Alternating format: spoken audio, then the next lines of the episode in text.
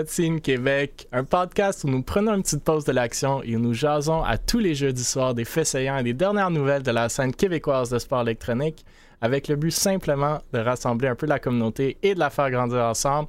Encore une fois, s'il vous plaît, n'hésitez pas à nous envoyer les nouvelles intéressantes que vous voyez passer ou simplement les taguer avec le hashtag Jason Esports, J-A-S-O-N-S, Esports. Euh, encore une fois, cette semaine, euh, beaucoup de sujets, donc euh, on est excité d'en parler. À mes côtés ce soir, euh, ben, premièrement Firefox qui, qui n'est pas encore là. Il vient de se lancer une game de ranked à League of Legends, donc on va être quelques minutes en retard. On espère pour lui qu'il va gagner. Mais Firefox, commentateur e-sportif principalement sur ben, League of Legends, consultant e-sports pour les cégep et porte-parole du programme e-sport euh, du cégep de Sorel-Tracy. Babinski ou Babinski ou Babin, euh, de retour euh, fondateur de Mirage, et Beaver, ex-project leader chez Mirage, et maintenant, j'imagine, supposément fondateur de la Beaver Agency, et bien entendu, moi-même, Mille, cofondateur et VP développement des affaires chez Able Esports, et administrateur chez la Fédération québécoise de sport électronique. Messieurs, Merci d'être là avec nous, euh, ben, vous deux à date, ce soir. Et euh, Firefox en espérant qu'il se rejoigne à nous bientôt. Il dit il va être là dans 5 minutes. Aux dernières nouvelles. Donc. Euh, Astor, tu devrais, tu devrais ma, hum, comment dire, chroniqueur chez euh, Cotine Québec, Astor. Tu devrais me dire ça comme ça. Ok, c'est bon. je vais commencer à ajouter.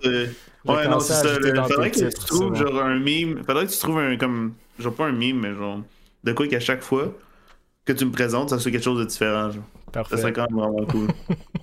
c'est très entrepreneurial. Là, aussi, aussi je suis quand même mad parce qu'il y en a que ça fait deux semaines d'affilée qu'il est ici. C'est vrai. C'est le premier à faire ça. Fait que, va, falloir, euh, va falloir régler les choses.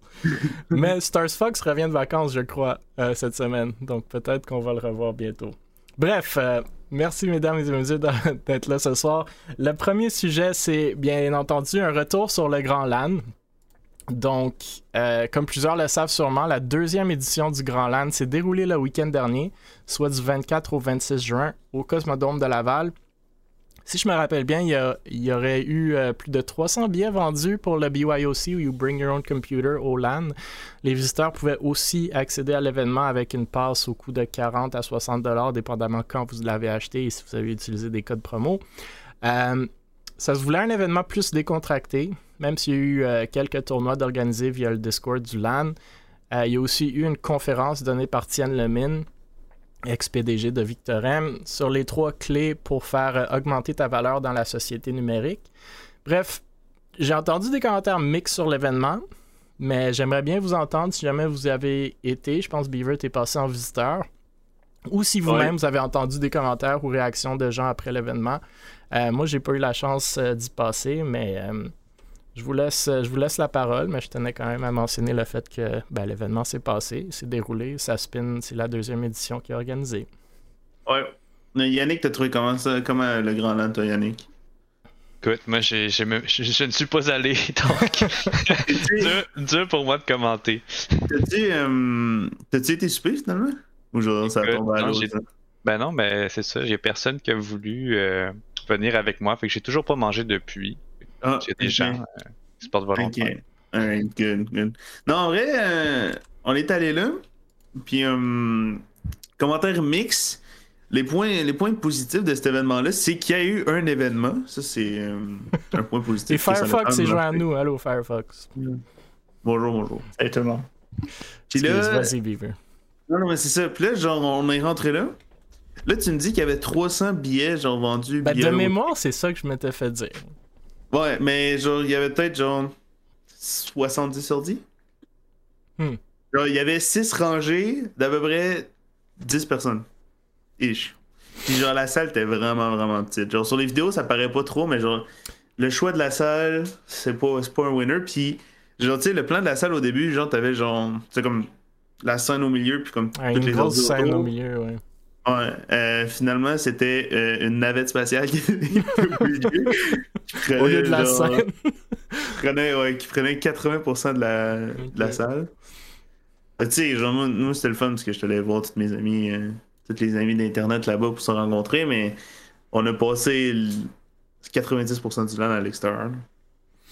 Comme on essayait, mais genre. Puis là, genre, veux pas, c'est des jeunes qui sont là.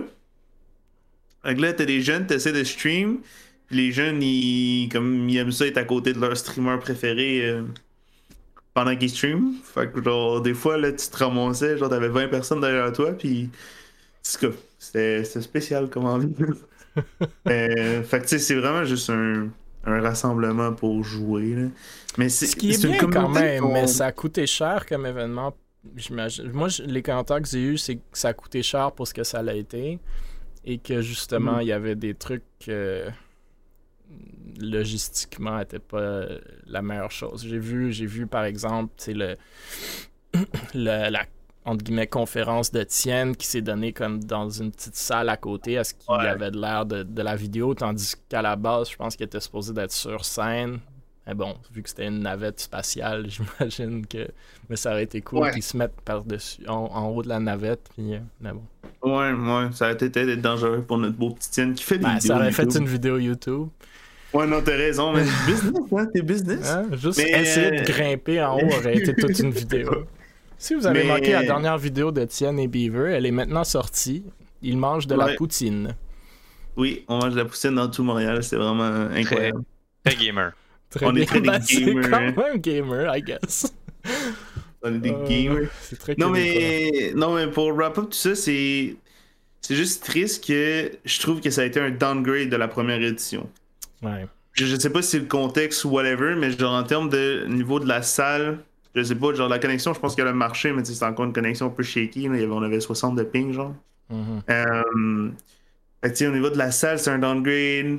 Puis genre au niveau de l'événement en tant que tel, il manquait, manquait un petit quelque chose. C'est peut-être la date aussi.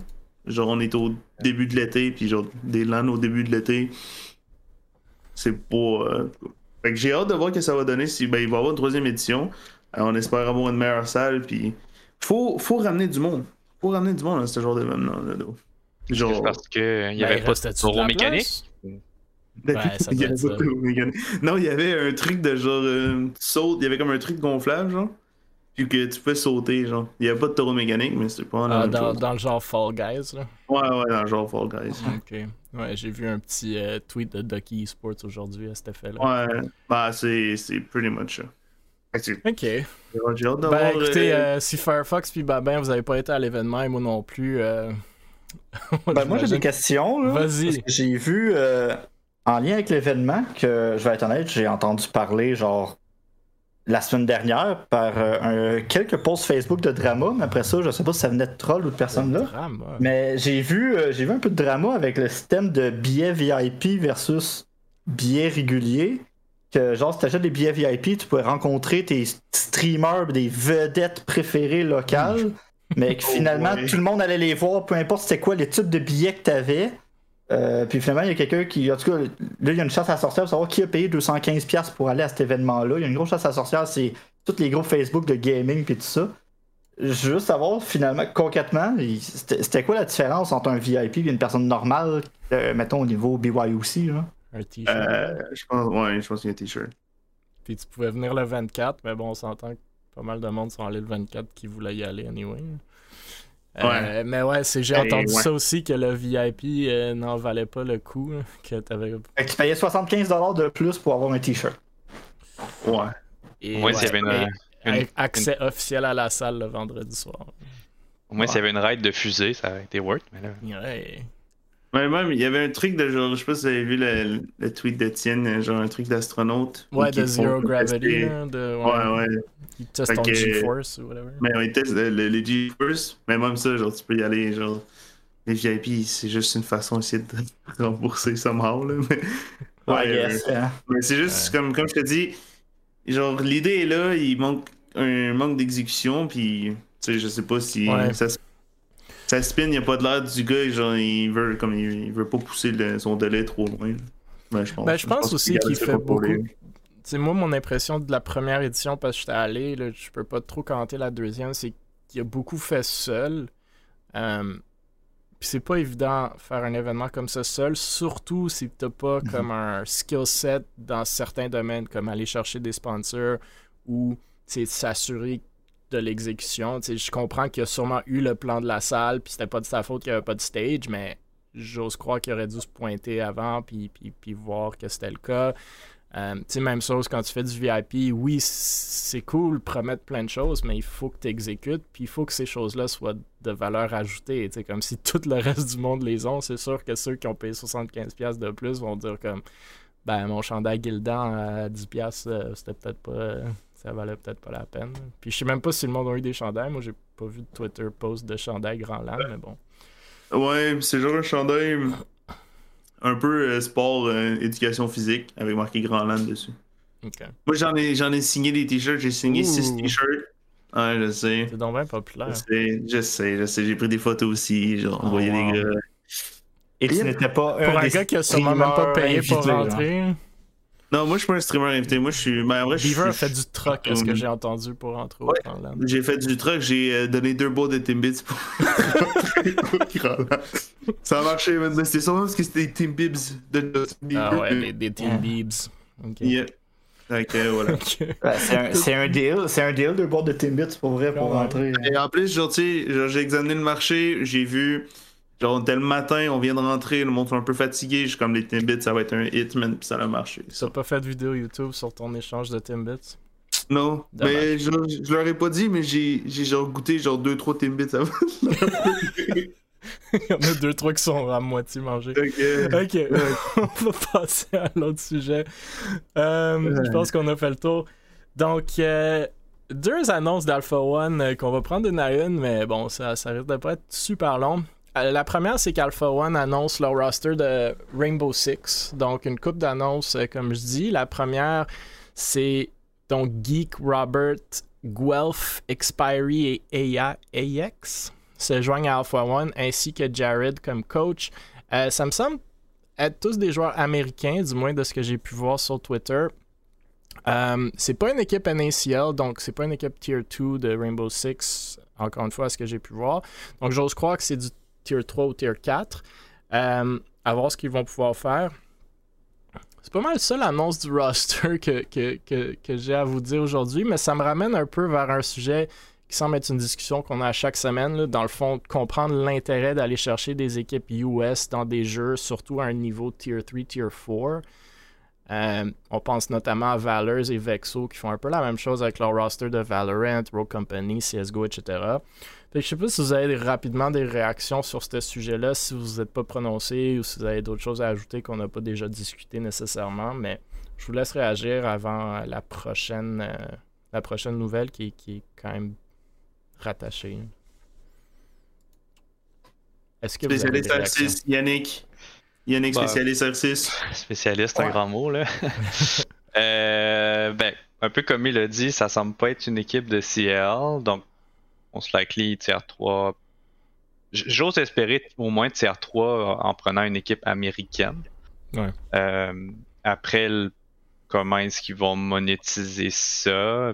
J'ai peut-être des doutes. Euh, Rainbow Six, c'est pas nécessairement le plus le jeu le plus haut de l'heure euh, en ce moment, ben, particulièrement en tier 3.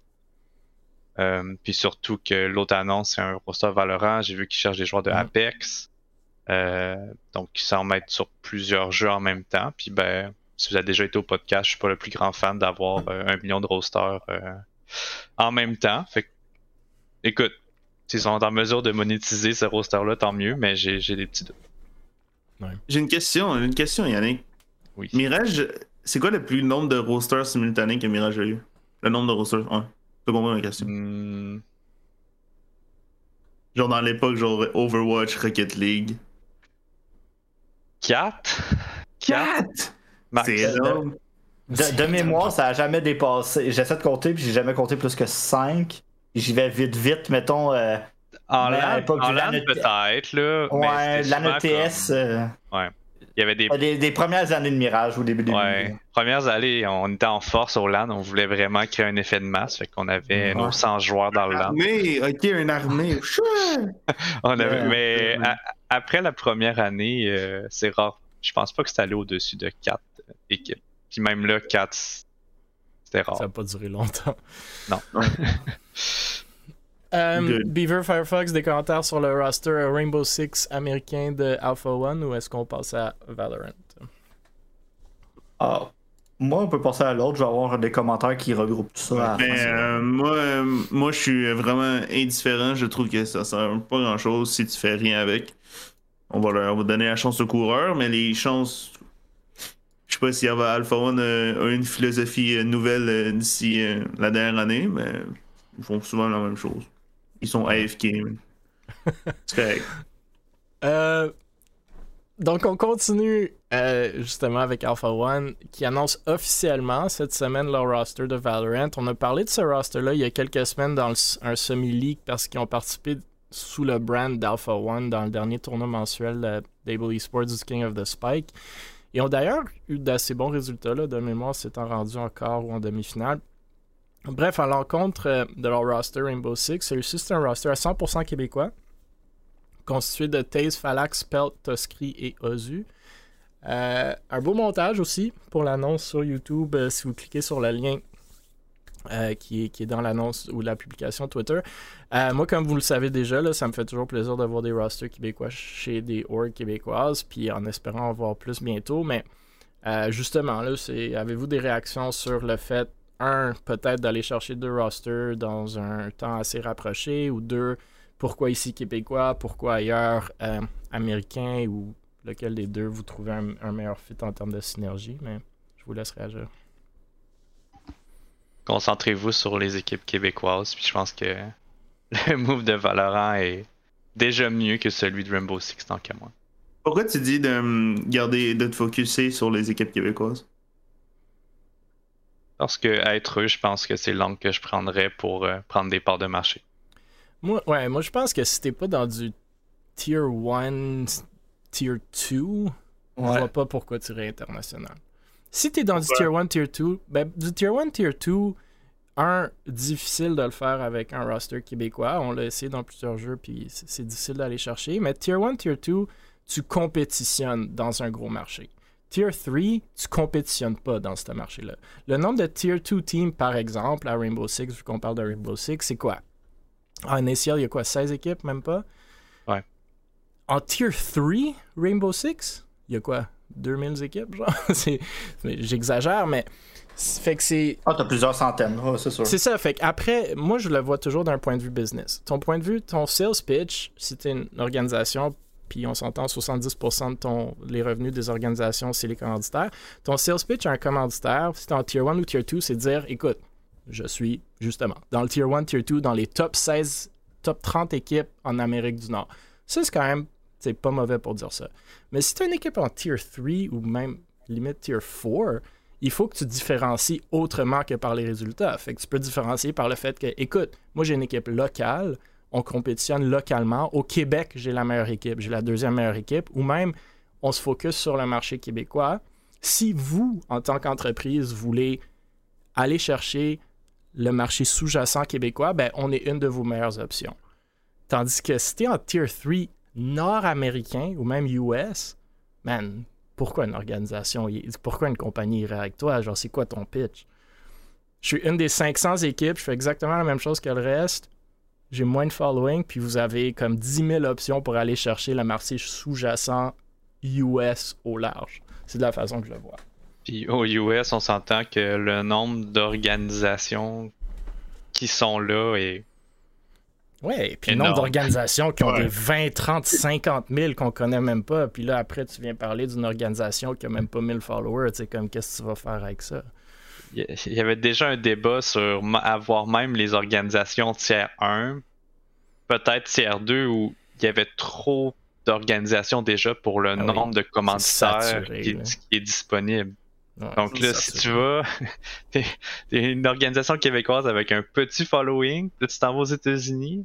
Hein? Non, c'est ça. Tu sais, moi je prends Able Esports par exemple. Nous, notre focus a toujours été québécois pour la raison de différenciation. On est allé chercher Bud Light, fine. On a loin des budgets que Bud Light donne à des Tier 1 américains et de mettre de loin, mais on n'aurait jamais eu Bud Light si on n'était pas québécois.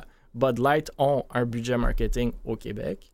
Géographiquement, ils scindent leur, leur budget marketing. Et deux, c'est un marché e-sportif qu'ils ne vont pas déjà chercher. Fine, ils commanditent CLG puis Cloud9, ils vont, ils vont bouffer du marché québécois, mais c'est pas spécifique au Québec. Fait que s'ils ont déjà CLG puis Cloud9, puis là qu'Alpha One va aller voir Bud Light, c'est fine, ça va pas être leur stratégie, j'ose croire, là, mais tu vas voir Bud Light vous leur dire Ouais, commandite mon équipe, c'est comme ben why would I do that?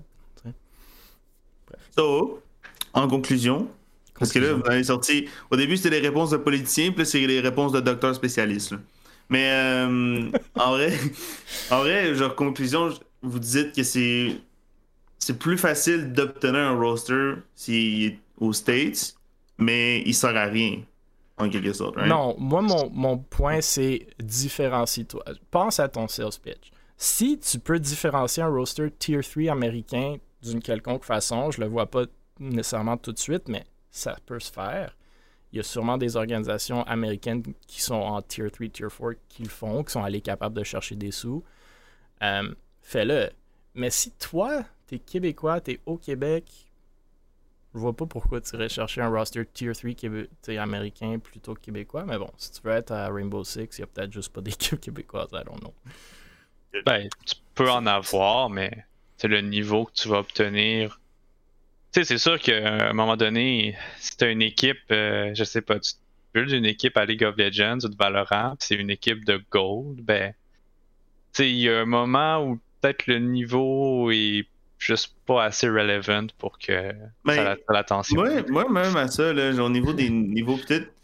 Genre, j'aime mieux avoir une team de QC qui sont genre gold justement, puis que tu fais un storytelling avec eux. C'est le storytelling. Que essayer, genre, c'est juste ça, là, c'est juste du ah. storytelling, là. C'est sûr. Comme, imagine la team de Gold qui renverse une team genre, qui s'est préparée pendant X nombre de ben, temps. Même s'ils se font absolument éclater à chaque fois, il y a une histoire derrière. Ouais, c'est comme. C'est comme Le roster drôle que genre la journée qu'ils vont gagner une ronde, tout le monde va comme éclater. Tu sais, il y a, des histoires partout. Ça fait rêver, là, ça fait rêver. On s'est regroupé, cinq amis. Euh, on s'est inscrit dans un tournoi professionnel, euh, semi, semi-pro. Euh, voici notre expérience, puis ils se font démolir. Ewan Binab est dans le chat, il dit Wait and see, I guess. Absolument. Moi, je dis pas, moi, je dis pas que c'est un mauvais move. Moi, je dis que personnellement, j'irais, ben, on le fait euh, localement. Mais si vous avez une stratégie derrière, c'est parfait. Puis j'ai hâte de la voir, justement. Euh, mm-hmm. Firefox, euh, Babin, Beaver, d'autres commentaires là-dessus? Ou pas? Non, mais tout a été résumé. Mon point que je voulais amener, c'est que dans le sens, tant qu'à avoir une équipe de tiers 3, tiers 4 de bon niveau, c'est, pas vrai que, à mon avis, c'est une organisation québécoise si tu veux te monter une fanbase efficace rapidement qui va te suivre en disant que tes origines sont au Québec, comme Mirage le fait il y a plusieurs années par exemple, en débutant au Québec, puis en grossissant, mhm. ben, on est fier de dire que c'est une organisation qui a commencé ici, puis on continue à la suivre. Fait que si t'es pas allé chercher des équipes à 3, Terre 4, c'est... Après ça, je connais pas nécessairement le marché du jeu, je connais pas le talent des joueurs des jeux, mais je, je, croirais pas qu'il n'y ait pas possibilité d'aller chercher, comme on disait, des joueurs, même monter une équipe niveau gold, niveau platine, peu importe, avec des joueurs québécois, tant qu'aller chercher une équipe américaine, tu n'auras pas de storytelling, tu vas les perdre parmi 3 300 euh, millions d'Américains, alors qu'ici, tu vas monter une équipe parmi 8 millions de Québécois. Tu as plus de chances de faire un meilleur storytelling, puis d'embarquer déjà un premier groupe de fans, puis de te faire remarquer à ce niveau-là. C'est facile de viser les hautes ligues. C'est facile de viser les hautes ligues, mais il faut que tu commences déjà à avoir. Si tu veux te faire remarquer, de un, ça te prend un fanbase faut que tu aies du monde qui te suive si tu veux être pris au sérieux. Puis en chercher des commanditaires, ben, c'est une question de chiffres aussi. Si tu dis juste, on a une équipe CR3, si tu as juste 500 followers sur Twitter, ben, c'est tout. Ils sont juste éparpillés parce que finalement, euh, ça monte pas depuis 3 ans, ben, ça donne rien. Si tu veux, tu as une grosse fanbase engagée, ben déjà, t'aides à monter un peu tes chiffres. Là, après ça, tu peux monter les étapes. C'est un peu ce que c'est un peu ce que Beaver et Babinski ont dit au final. Là, ton storytelling, puis faire parler de ton équipe au début, puis créer des fans qui vont aimer le branding. C'est plus important que juste d'avoir une équipe par rapport quelque part en tiers 3. En tiers 2, tiers 1, oui, tu veux viser du haut niveau, je peux comprendre. Mais, justement, peut-être tu peux trouver du talent local. Peut-être c'est ça leur but. Là. Moi, je connais pas l'équipe assez, mais peut-être justement, ils veulent faire les NACL Tier 2 Qualifier, puis se qualifier, puis c'est là que ça va jouer, je, je sais pas. Mais... Mais même, même là, je veux dire, si nous on a réussi à le faire comme la seule exception, là, c'est en ce moment Rainbow Six parce que c'est ultra difficile pour nous de faire des visas pour des Québécois. Puis c'est tout le temps un gros gamble à chaque fois qu'on amène un. Puis en LFL, ben, on a essayé, mais pour X, Y raison, ça n'a pas fonctionné. Entre autres parce que les équipes LCS euh, avaient des meilleurs offres. Mais, tu sais, euh, si nous on était capable de le faire tous pendant comme 4 ans de temps, à toujours avoir au moins un Québécois dans chacune de nos équipes, les autres organisations n'ont pas d'excuses tant qu'à moi. Surtout qu'on le fait à haut niveau aussi. Mm. Toutes les équipes qu'on amenait à toutes les LAN, il n'y avait pas nécessairement toujours des Québécois, mais le requis, c'est qu'il y en avait toujours au moins un. Ça, c'était mon requis obligatoire. Sinon, on n'amenait pas d'équipe. Mm. OK. En parlant euh, justement de Québécois, on continue toujours euh, au Québec avec nos nouvelles. C4G Agency, pas un nom très québécois, mais quand même, se fait acheter par Dulcedo Management. Donc, on a parlé de C4G Agency il y a quelques semaines. Euh, en gros, une boîte québécoise fondée par Louis-Philippe Dalpé, qui est d'ailleurs euh, passé sur ce podcast, et son collègue Alexis De Vries, euh, en spin de V3 Stand Group, où les deux travaillaient auparavant. C4G utilise ou utilisait l'outil de médias sociaux euh, surtout sur LinkedIn, pour offrir aux organisations e-sportives des nouveaux leads euh, de partenariat ou de commandite. Euh, chez Able, on avait d'ailleurs travaillé avec eux et, c'est, eux qui nous ont un peu permis de faire partenariat avec Bud Light et Advanced Sim Racing. C'est aussi qu'ils travaillaient ou travaillent avec Mirage, Parabellum, Amuka. bref, selon LP, dans les 10 mois depuis leur spin-out, C4G avait signé plus de 15 organisations e-sportives en Tier 2, Tier 3 et ont généré plus de 100 meetings pour ses clients qui ont converti en plus de 1 million US en deal. Quand même un chiffre non négligeable selon moi.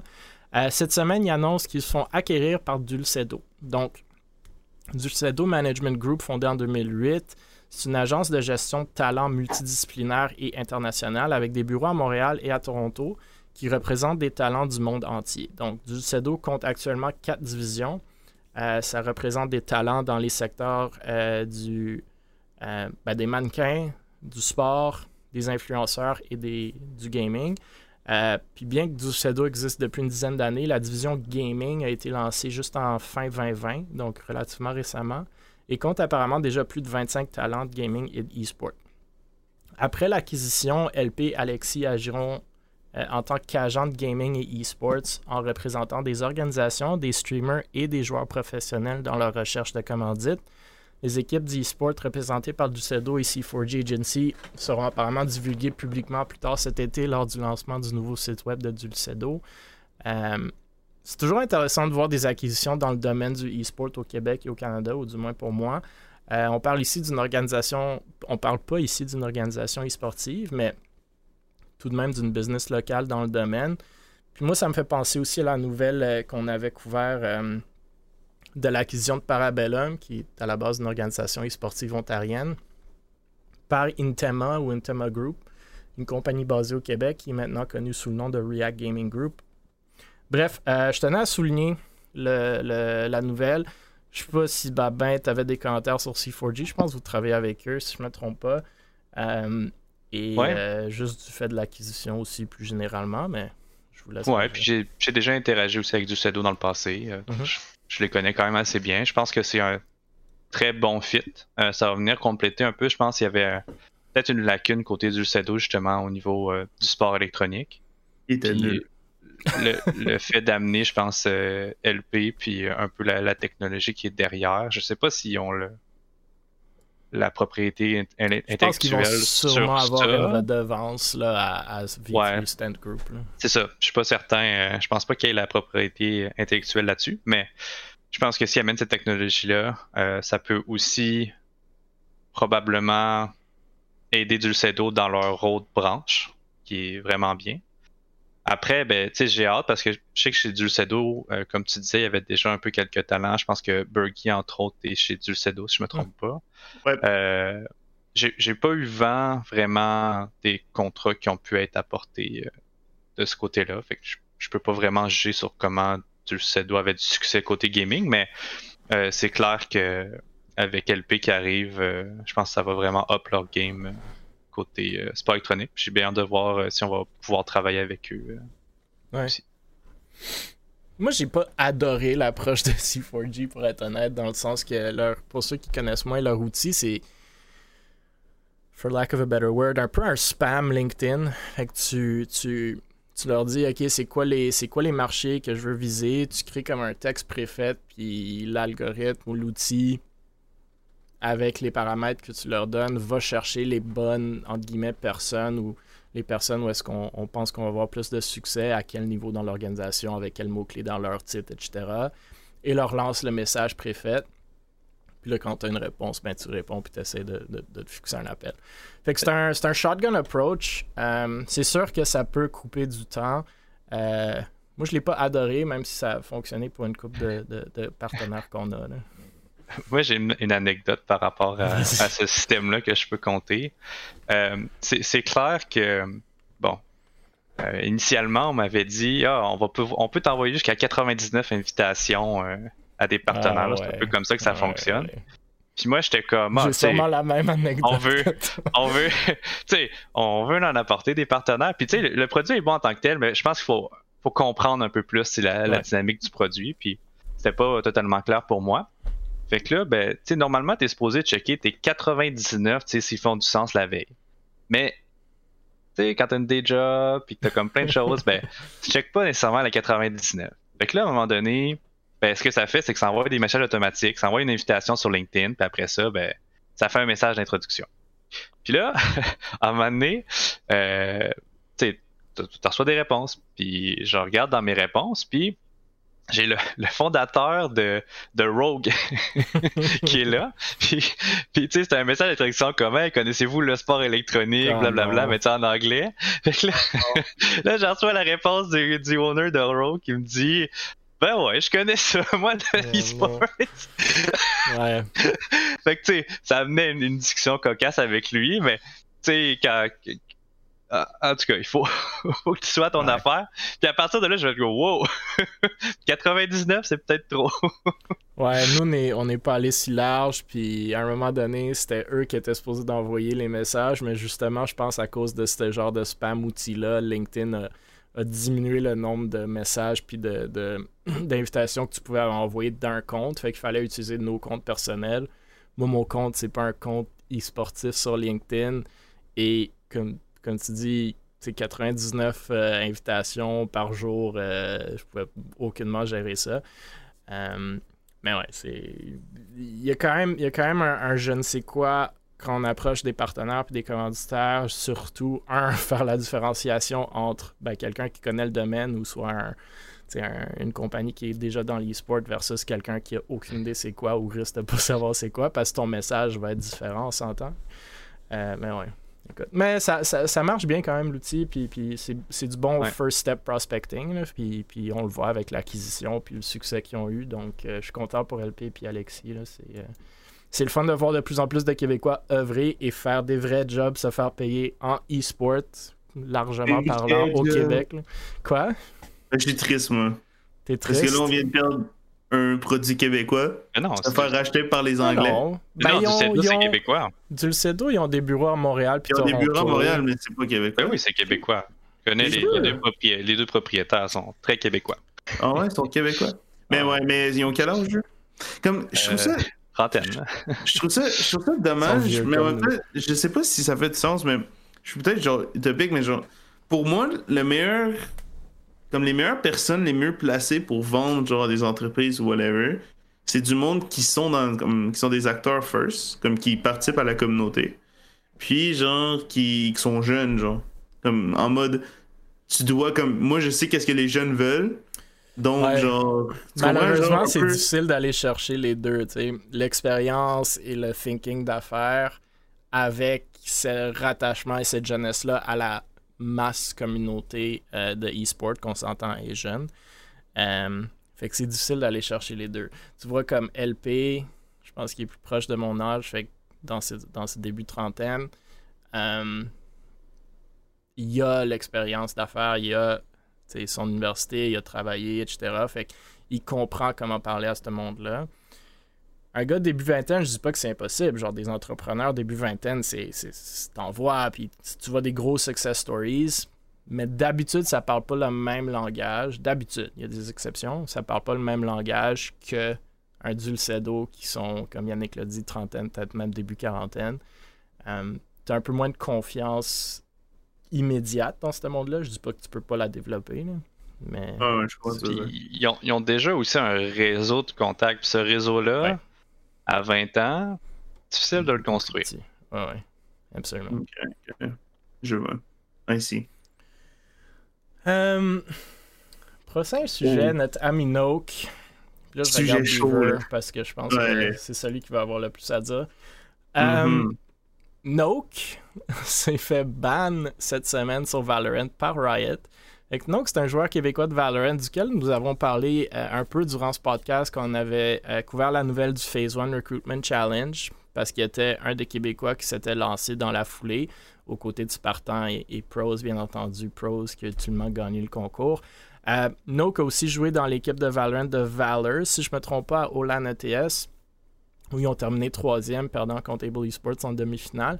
Bref, Noak a publié sur Twitter cette semaine le fait qu'il se cherchait une équipe en tant que coach. Et rapidement, le monde se sont rués sur son post en citant le fait qu'il se serait fait ban par Riot sur le jeu, avec des captures d'écran à l'appui, bien entendu. Euh, fait qu'il paraîtrait par les publications subséquentes de Note que l'histoire serait véridique. Il réclame dans ses posts euh, qu'il n'aurait pas triché, mais qu'il aurait prêté son compte à son duo pour un tournoi dans lequel Noak pouvait pas jouer et que cette personne, donc son duo, aurait continué d'utiliser son compte après le tournoi en question avec des cheats et donc la raison pour le ban. Bref, il y a une petite guerre de capture d'écran après avec des messages entre Noak qui sont duo puis plein de monde qui se sont rajouter à la discussion, mais j'ai pas trop. Euh, j'ai pas sauté trop loin dans the rabbit hole, si on veut, malheureusement. Euh, il faut peut-être quand même garder en tête que Noak aurait publiquement avoué le fait de prêter son compte à quelqu'un d'autre, ce que je suis pas mal certain contre les Terms of Use de Riot et Valorant, mais bon, c'est peut-être une autre histoire. Euh, on se souviendra aussi peut-être que Noak était pas mal vocal sur Twitter, Twitch et Discord il y a comme deux mois quand il a fait face à un tricheur lors du tournoi mensuel de Valorant Dable, du King of the Spike. bref, c'est pas mal ça l'histoire, ou du moins mon introduction à l'histoire. Je sais pas si vous avez des réactions. Est-ce qu'on le croit? Est-ce que est-ce qu'il aurait pas dû prêter son compte? Pourquoi il a pas changé son mot de passe après l'avoir prêté? Est-ce qu'on peut. Est-ce qu'on pense se revoir sur Valorant euh, Je vous laisse réagir. C'est pas Beaver si tu veux commencer. Ah ouais, tu veux que je commence? Ben, ça me dérange pas. Les deux autres, si vous voulez sauter aussi. En vrai, moi je connais donc depuis que j'ai 14 ans. C'est un, mm-hmm. un, vieux. Un vieux. Fait que genre il y a 6 mois. Il y a 6 mois, hein. non, non. qui est rendu à genre 19 aujourd'hui, les beaux. Calmez-vous. Mais, euh, ou 18, je sais plus trop. Mais ouais, euh, là, on se retrouve avec des situations, genre, parce que je vois ici, genre, on a envoyé un, courriel avec nous chez Riot pour dire, genre, qu'il s'est fait hacker, puis. Genre, suis pas trop censé le ça, mais Riot passera pas ici, oui. Mais en tout cas, ça pour dire que, genre, je crois le fait que euh, ce soit pas lui qui cheat, parce qu'il stream tout le temps il a acheté X nombre de skins pis tout, pis ça serait juste cave, pis ça, ça ressemblerait pas tant à Noak.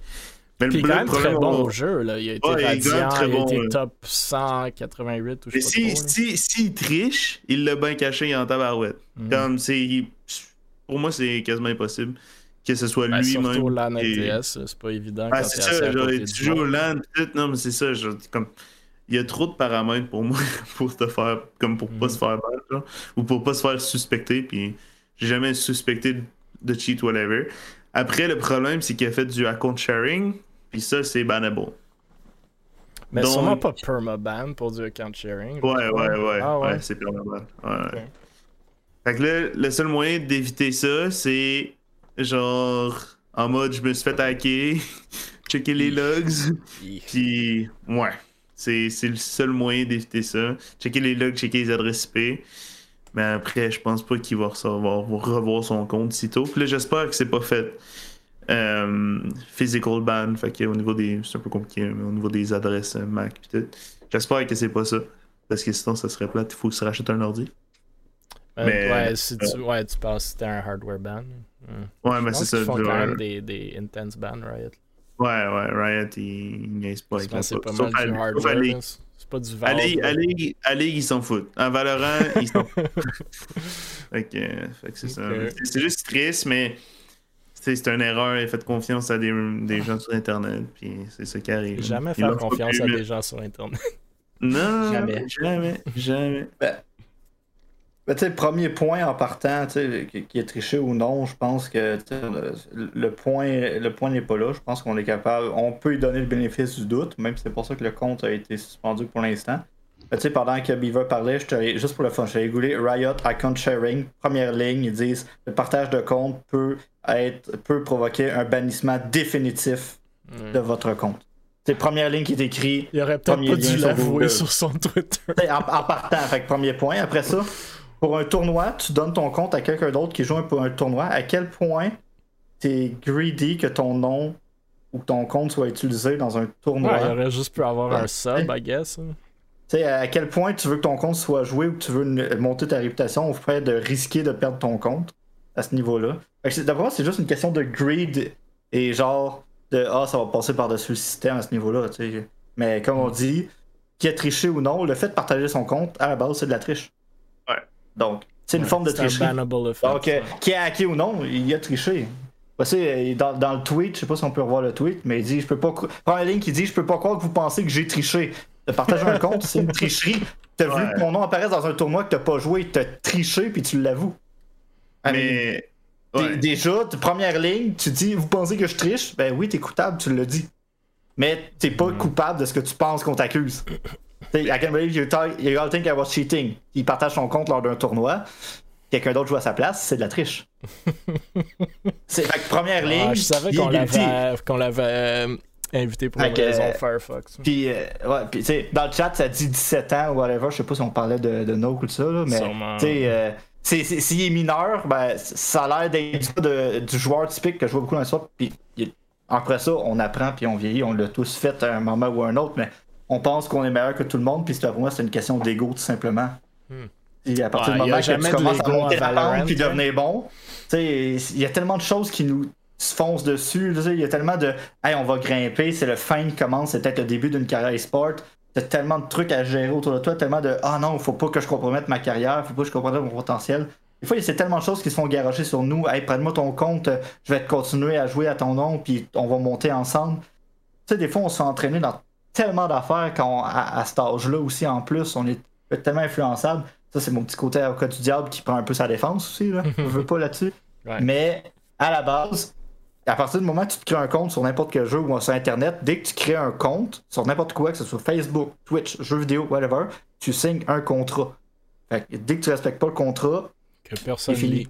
Tu peux pas dire Ah, ils m'ont ban injustement. Non, tu as signé un contrat, c'est à toi de lire.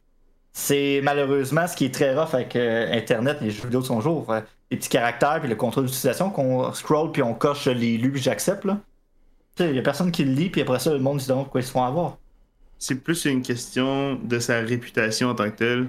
Tu peux pas avoir une réputation de cheater, genre aimbot. Genre, moi, je m'en fous qu'il y ait un compte cherry, genre, peu importe les raisons. Là. Comme, oh, dans mon cœur, je m'en fous. Euh, non, non, mais c'est. Même si pour moi, c'est genre un account sharing parce que no, il a mal arrangé son temps puis il devait y aller ou peu importe, genre, peu importe la raison, genre account sharing, genre, m'en fous. Là. Mais c'est juste que je pense, le monde, comme, je veux protéger un peu sa, réputation en mode, genre, s'il trichait, genre, en termes de, de cheat, genre, être meilleur, genre. Ouais. sa carrière serait finie puis il serait lynché. il y a quand même une distinction, c'est vrai. Là, après, pouvoir prouver que c'était pas toi, c'est une autre question. Là, j'imagine que moi, je suis comme Firefox, je donne le bénéfice du doute. Je le connais pas si bien que ça, mais on s'est quand même parlé sur Internet une couple de fois, puis il y a de l'air d'un gars que fine, il y a, il y a, il est incroyable, non? Ouais, mais il y a du up and down dans, dans tout ce qu'il fait, mais c'est normal, surtout à cet âge-là. Mais il y a de l'air d'un gars qui, qui, est très bon au jeu, qui est quand même dédié quand il joue, puis je vois pas pourquoi il l'aurait fait, mais bon, who knows. Euh, mais écoute, I don't know. Moi, si j'étais Riot, pas sûr que je lui donnerais un unban, mais. Ben ben, as-tu des réactions là-dessus? Ça semble être une erreur de jeunesse. en effet. A, learning experience, comme on dit. Ouais, exact. en espérant que Nook en apprend un peu. Euh, puis quelqu'un peut-être va le pick-up, puis il cherche toujours une équipe pour coacher. Après ça. Ah, euh, moi, j'allais peut-être lui envoyer un message, mais après ça, pas sûr que je veux mon branding là-dessus, malheureusement. Euh, C'est dommage chier, qu'est-ce que tu viens de faire là? C'est pas chien. C'est pas chien. non, c'est un... non, c'est de l'apprentissage encore une fois. Non, mais c'est Ok, de l'apprentissage.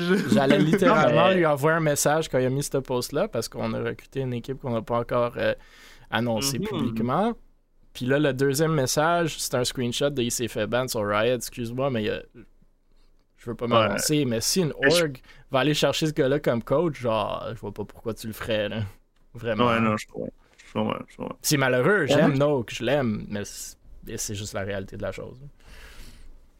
Ben, c'est un risque, mais je suis sûr qu'il y a une autre qui serait prête à prendre le risque. C'est pas combien de fois on a vu dans le sport professionnel mais tu vas des prendre gens le risque de, prendre des stéroïdes ou whatever, et qu'ils se font kicker de l'équipe, puis finalement il y a une équipe qui va leur offrir un contrat pareil. Tu vas prendre le risque si ça vaut le risque, mais comme ah, en tant que coach, il n'y a pas une réputation comme Oh my god, c'est le meilleur coach. Non, il n'y a plus le gros bout du bâton, c'est ça l'affaire. Maintenant, c'est plus, plus, plus, lui qui décide, c'est les autres maintenant. Exact. Nous, on l'a déjà fait euh, chez, Mirage dans le passé, là, des risques comme ça euh, au niveau de la toxicité, par exemple avec Taroko à Rocket League. Personne qui voulait le prendre, nous on a pris un, un risque, puis on l'a encadré, puis finalement, regarde où il est en ce moment.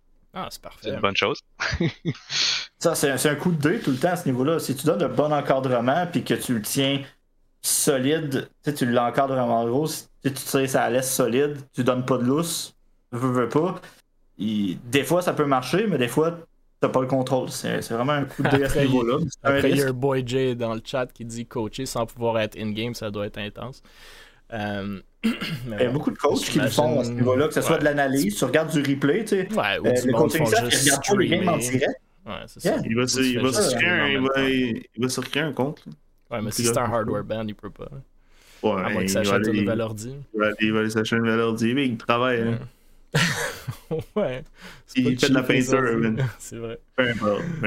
Ok. Le, oh, le sujet, le sujet oh, de la soirée, selon moi. Vexo se lance en Corée, oui, vous avez bien entendu, en Corée, avec la fondation des Seoul Neons.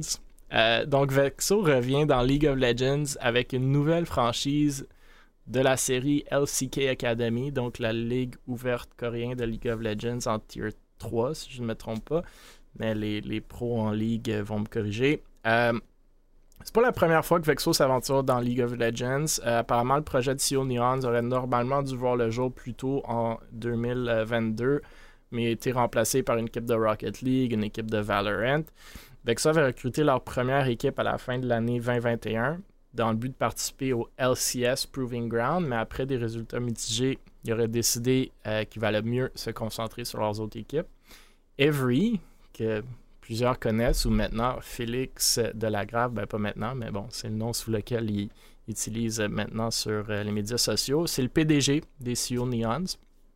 Donc, euh, il a d'ailleurs euh, créé un tout nouveau compte Twitter pour l'occasion, et je pense supprimer l'ancien. Puis j'ai quand même mes, mes sentiments de pourquoi il aurait fait ça, si vous connaissez Avery.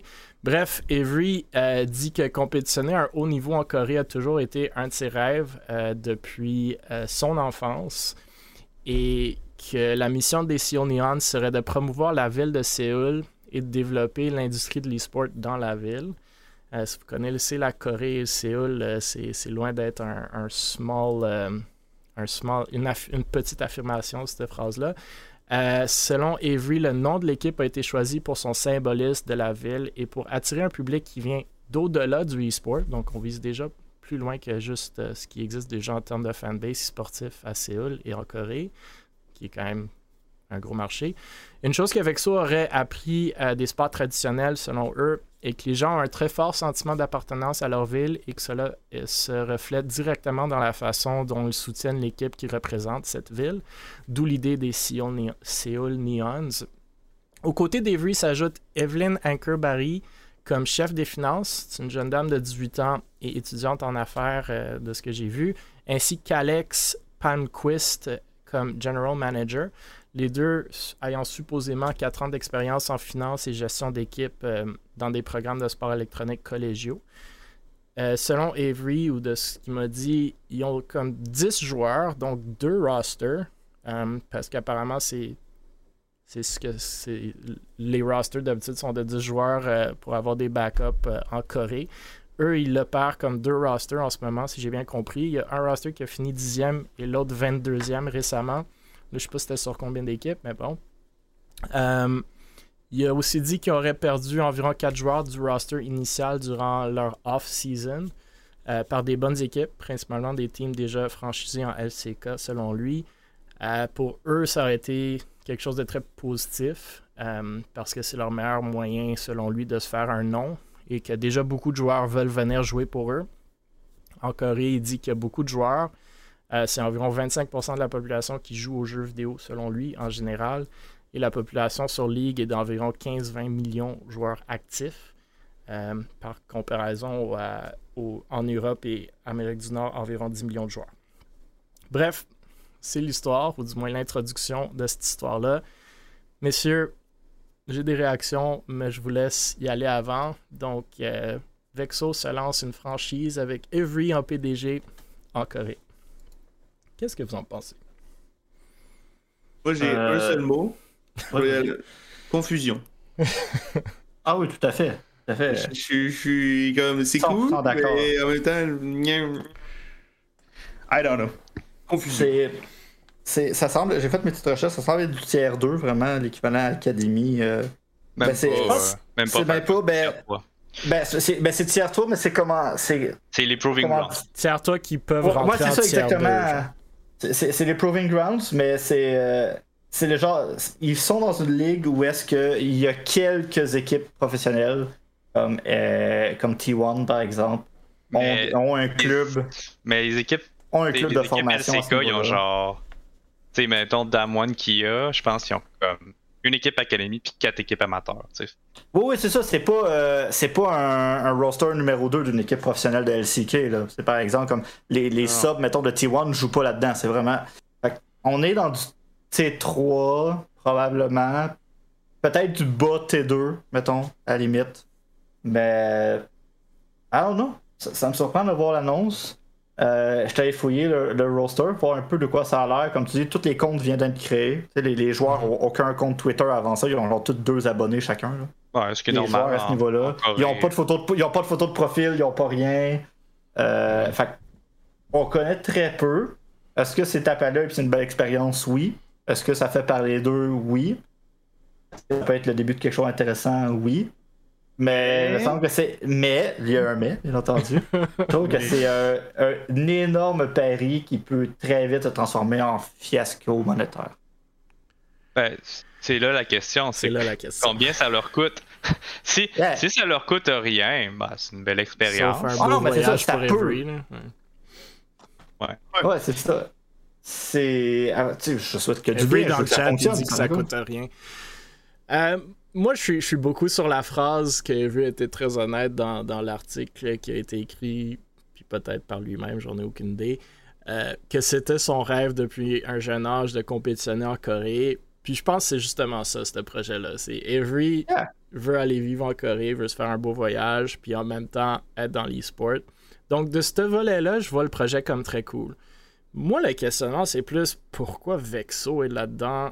Tu sais, si vous vous souvenez, Avery était avec Vexo, plus il était allé chez Valors, il y avait du drama un peu partout est-ce qu'Avery allait comme, comme à l'habitude. Euh, puis là, Vexo back une franchise des Seoul Neons en Corée. Je, genre, je comprends aucunement la synergie là-dedans. Aucune, mais aucunement la synergie là-dedans. Même si ça marche, même si ça marche en Corée, pourquoi c'est pas un standalone? Confusion le truc, c'est qu'il y en a d'autres des équipes qui s'appellent Séoul dans ces ligues-là. Comme c'est pas les seuls à représenter la ville de Séoul. Il y en a des Lions euh, en Asie aussi, j'ose croire. Euh, ah ouais? Non, ben, c'est, après, moi, ça revient des commentaires aussi que j'ai eu avec euh, le projet des ailerons de, de, faire des, des, statements que je comprends sont des statements PR, marketing, whatever, mais qui sont tellement broad, là, t'es comme, on veut avoir un gros impact sur Séoul et la Corée en e-sport. C'est immense. Puis là, tu vas encore plus loin que ça, qui est déjà un huge statement. Tu dis, on veut attirer du monde qui sont pas des fans e-sportifs.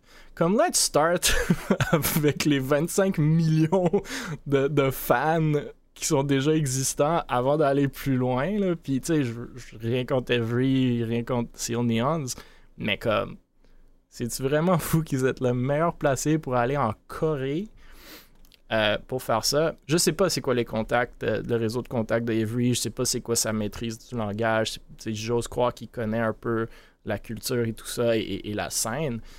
Mais, like, let's start small. Let's be a little more humble, selon moi, au début. Euh, mais bon, qui sait, comme Firefox dit, genre, y a-t-il un potentiel de faire quelque chose de vraiment cool? Absolument. Est-ce que c'est l'équipe à le faire? Peut-être. Je connais pas euh, les deux qui entourent Every. Je suis allé un peu regarder leur compte. Une jeune de 18 ans comme CFO, que j'ose croire, je sais pas, est au cégep ou au collège, avec un OnlyFans en, en, lien sur son Twitter. Je suis sûr qu'elle a un OnlyFans. C'est oh peut-être pas, pas la. Mais est-ce qu'elle peut, est qu'elle peut ramener cette, cette, équipe où est-ce qu'elle veut aller? Oui, peut-être. Est-ce qu'ils auront de la misère, comme qu'on vient de parler, avec l'expérience, avec l'âge, avec tout ça? Je sais pas. J'espère qu'ils ont des contacts là-bas, parce que sinon, ça va être très difficile. Good. Nous, on avait de la difficulté à gérer l'équipe LFL qui est en France. Imagine en Corée comment. non, mais c'est ça. J'ose croire qu'il y a une information que j'ai pas. Genre, j'imagine que ces gens-là soit se connaissent très bien avec la Corée ou un réseau de contact ou quelque chose. Parce que s'ils commencent vraiment de zéro, it's gonna be really hard. J'ai la misère à croire que. Il ça, il dit ça coûte rien, ça coûte pas grand chose. Mais tu sais, c'est quoi le. Ben, ça lui coûte son loyer en Corée, à Je sais pas s'il a déménagé là-bas ou pas. Là, mais... Je pense que niveau, genre, je pense que c'est comme le classique, euh, tu sais, des logos, après ça, c'est des amis, whatever. Genre, mais logo. Le truc, c'est que si tu veux. Le, le contenu qui paye. Et des partenaires, ça tu veux avoir des partenaires coréens, je Ça a dû leur coûter quelque chose pour cette vidéo-là qui était quand même belle. Ouais, c'est ouais. je pense que le fait. Puis, il n'a pas, pas, volé en Corée pour prendre ces shots-là, j'ose croire. Mais non, mais non, c'est des generic shots. yeah. Mais, ouais, ben, écoute, ça revient au même de te dire on va prendre une équipe full américaine, mais là, c'est un extrême. Euh, encore, encore plus grand, tant qu'à moi. Là. Ben, moi, je comprends déjà plus le move, dans le sens qu'on veut s'attaquer en Corée. Je comprends pas le rattachement avec ça, ça c'est sûr et certain. Là, ça, je comprends pas. Mais je vois pas ça comme un, move Vexo. Hein. Un projet personnel pour euh, Every. Puis, voilà. Projet personnel. On pourrait-tu comparer ça à Mirage puis Liandra? Question mark? Pour, non. Every dit pour Vexo, ça va venir plus tard. Je pense que ils sont sûrement pas aussi avancés en termes de complexité, puis de business, puis de juridique derrière ça. Mais moi, je pense que ça pourrait être super intéressant comme projet s'ils commencent réellement à parler de OK, c'est-tu vraiment une franchise de Vexo? C'est-tu un spin-out? C'est-tu partly owned by Vexo? Genre, c'est quoi l'intérêt que Vexo aurait dans une équipe là-bas? Là, j'ose croire qu'aussi, éventuellement, s'ils veulent vraiment rentrer de l'argent, ils vont incorporer une business en Corée, qui est loin d'être évident, puis que j'imagine va coûter quelque chose, à moins qu'encore une fois, ils ont un avocat coréen euh, dans la famille. Mais si, si, tu veux vraiment aller chercher tous les statements qui ont été dit dans cet article-là, man, c'est un huge project, c'est super intéressant. Mais de ce que je sache, Vexo même n'est pas incorporé. Donc, il y a comme un chemin à faire. Hey, sais, nous, on l'a vécu en France, puis, tu sais, France, Québec, pas si mal, tu sais, normalement. Au moins, il y a la langue. La, langue est là. Il y, a, quand même certains accords entre les deux pays. Québec, Corée, incorporation, ouvrir un compte de banque, euh, tout ce qui est légal. Easy. Ben, Easy. écoute, c'est de la belle expérience. c'est de la absolument belle expérience. Ouais, non, non, ça, c'est l'expérience, c'est là, boys. Promets ça dans mon CV, là. eSport in Korea Manager. Mine de rien, PDG d'une compagnie et d'une équipe e-sportive en Corée. Comme, c'est vrai que c'est un beau flex. C'est vrai. Ouais. On peut parler à n'importe qui après ça. Ouais, non, c'est un bon flex, puis c'est un trip. Si c'est un rêve après ça, euh, why not? Qui ouais, c'est cool. Puis je veux dire, tu sais, euh, on. Tu sais, je parlais un peu euh, négativement en introduction, mais c'est parce que je voulais faire un petit impact. Mais, tu sais, au final, il tu sais, faut, faut partir quelque part. Puis si tu le laissais pas, tu sauras pas si ça marche. Ça, de l'autre côté. Fait que si c'est un rêve, on, part, euh, on part quelque part. Sais, Able est parti quelque part, Mirage est parti quelque part. Euh, tout, le monde, tout le monde est parti quelque part au niveau des organisations ouais, e-sport. Si son rêve, c'est. Tu sais, après ça, s'il décide qu'il veut percer en Corée et avoir une petite racine québécoise sur le side, why not? Après ça, à ce niveau-là, pourquoi pas? Écoute, euh, on, a une belle histoire québécoise en Corée. On pourrait en avoir une deuxième euh, dans les années, euh, dans les années 2000. On a une des années quasiment près de, ben, quasiment près 2000, pas à ce point-là, mais avec un champion de Starcraft québécois là-bas. Eh ben, on a peut-être droit au début, au balbutiement du deuxième gros projet québécois en Corée qui va conquérir le monde à ce niveau-là. Ça me parle de Starcraft, là. Ça me parle de Starcraft, là. Je suis mort, là. J'ai décédé. C'est le meilleur jeu. Yeah, c'était. Euh... Oui, Scarlett, c'est un gros projet. Oui, euh, bon, le chat bon, me revient avec ça. Oui, mais je parle. Scarlett, c'est pas une superstar. C'est une superstar de chez nous de StarCraft. Et une super joueuse de StarCraft à ce niveau-là. Mais je parle pas. Euh, je parle pas. Euh, elle est ontarienne de mémoire, par exemple, Scarlett. Je pense qu'il n'y a pas quelque chose, elle est ontarienne. Il y avait des racines, mais ouais. Euh, mais, mais je parlais de. Enfin, comment il s'appelle Guillaume. Guillaume, Guillaume, à l'époque du Broad War, me semble, de mémoire. Euh, il gagnait tous les tournois en Corée. À, l'époque, c'était à la télévision, il n'y avait pas de Twitch encore à l'époque. En tout cas, ça, c'est une petite parenthèse à part. C'est mon côté boomer. C'est mon côté boomer qui radote. Écoutez, oubliez ça, les jeunes. Et envoyez de l'aide, s'il vous plaît. Pour revenir au sujet des Seal Neons, s'il veut partir avec le projet Every, let's go. Qui sommes-nous pour dire euh, c'est facile de dire Ah, ça marchera pas, euh, c'est niaiseux ton projet, qu'est-ce que tu fais là-bas, C'est lui qui l'a parti, c'est à lui à nous prouver que ça marche, puis je lui souhaite la meilleure des chances. Let's go à ce niveau-là. Mais, de la manière que c'est annoncé, c'est curieux de voir Vexo. C'est une annonce qui sort de nulle part, on va se l'avouer. Ah. Euh, très de nulle part. Euh, mais c'est juste ça, c'est juste surprenant. C'est comme surréel, c'est comme ça a l'air big, alors que c'est pas si big que ça. Mais encore là, même si c'est pas si big que ça, on trouve ça trop big, genre. It's until you make it. Exact. Exact. So, I don't know, c'est comme good luck, puis prouve-nous qu'on a tort. Si ça marche pas, promis, on, on te dira pas, on te l'avait dit, c'est pas ça le but du tout. Bah, mais moi, je, vais dire Non, non, moi je vais dire, on te l'avait dit. Non, mais ça, serait, ça serait très très cool. Puis tu sais, même si ça marche pas, puis je dis pas que ça va pas marcher, mais même si ça marche pas, encore une fois, comme on le dit, c'est une expérience très très cool, surtout s'il si, s'en va là-bas, puis si c'est, comme tu dis, un rêve d'enfance. Euh, il dit qu'on verra le rapport du rattachement avec Vexo. J'ai hâte de voir. Moi, je pense que le rattachement, c'est juste que Every et Zopic, c'est des amis, puis c'est correct, c'est cool. Mais je pense que Vexo commence à s'étaler un peu pas pour dire pour rien, mais comme focuser sur quelque chose où est-ce que vous avez plus de. Pas de concret, mais plus d'aptitude, plus de synergie qu'une équipe comme littéralement que vous avez sûrement jamais voir, à moins que vous faites un voyage vraiment cool. mais. Euh, bref, c'est. la, seule chose que j'espère, c'est que c'est pas au profit, on va dire, tu sais, que Every gagne de l'expérience au profit de l'argent que Vexo va investir dans ce projet-là. J'espère que non. Je sais pas où est-ce que l'argent de Vexo va venir, mis à part de la poche de Zopix. Puis je sais pas ce que Zopix fait dans la vie, mais je pense qu'il est au cégep. Fait que j'ose croire qu'il est pas. Euh, c'est un entrepreneur, bro. Il est pas made of money. Entrepreneur. Je sais pas, man. Peut-être qu'il est hérité. Moi, j'espère. Moi, j'attends juste ça, hériter d'une somme d'argent pour euh, dans, être dans les e-sports, man. J'attends juste ça. Juste, je sais qu'il manque de l'argent, man. ben, il en manque parce que L'argent est vite brûlé en e-sport. Hein. Si on a vu euh, certains chiffres euh, sortir euh, récemment et dans les dernières années, il y en a de l'argent qui rentre, mais il y en a encore plus qui, se fait bouffer vite. Mm-hmm. ok, d'autres commentaires, réactions sur la Corée, Vexo et notre ami Félix? Où est-ce qu'on passe à Nintendo? Yes, sir. Nice. Ok, une nouvelle un peu rapide puis, puis light là, après, après ce qu'on vient de vivre euh, avec notre ami Avery. Donc, euh, la tournée estivale de Nintendo Switch au Québec. Euh, Nintendo annonce sa nouvelle tournée qui lui permettra d'apporter sa magie à travers le pays cet été. Donc, c'est une activité organisée par Nintendo qui donne la possibilité de jouer au plus récent titre de la console Switch dont Mario Strikers Battle League, euh, Nintendo Switch Sports, Kirby and the Forgotten Land. Euh, vous pouvez aussi, si vous y allez, courser sur plusieurs nouveaux circuits dans Mario Kart 8 Deluxe.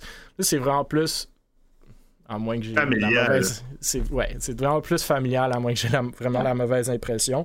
Euh, mais quand même cool. C'est. Pour ce qui est du Québec, la tournée estivale s'arrête à Sherbrooke en juillet, puis à Saint-Hyacinthe en août. Ou, fait que plusieurs arrêts en, Ontario, en Colombie-Britannique aussi. Fait que la fête du Lac des Nations du 19 au 24 juillet, puis l'expo agricole de Saint-Hyacinthe du 4 au 6 août. Euh, je tenais à le souligner juste parce que, ben, il y a des événements. Euh, il y a des événements LAN, il y, a des, il y a des compétitions, il y a des tournois, mais il y a des événements cool aussi par des, par des euh, créateurs de jeux vidéo que, you know, ça peut valoir la peine d'y aller et peut-être que Tienne peut aller faire une vidéo avec Beaver. Je sais pas s'il y a de la poutine à ces événements-là ou pas. Mais là, chez nous, avec la poutine aussi. De quoi là chez vous Ça fait deux heures que vous avez sorti la vidéo. Là, on se calme. You can't ah, take the heat already. Oh my god. Non, mais. Non, Comment mais tu vas être une célébrité de poutine De quoi une célébrité de poutine C'est un concept. On pense à des concepts, nous. Puis en plus, c'est trending. Dans voilà, ce I bought euh, into your concept. Mais ouais, non, je sais, mais en plus, fun fact, genre, ça fait comme un mois peut-être qu'on a, genre, euh, comme tout setup et tout ça, genre. Puis on a tourné il y a deux, trois semaines. Puis là, la poutine, elle commence à être trendy, genre. Là, le monde commence à faire la des reviews. La poutine recommence à être trendy? Ouais, il y a genre un, il y a une oh, époque. C'est calme.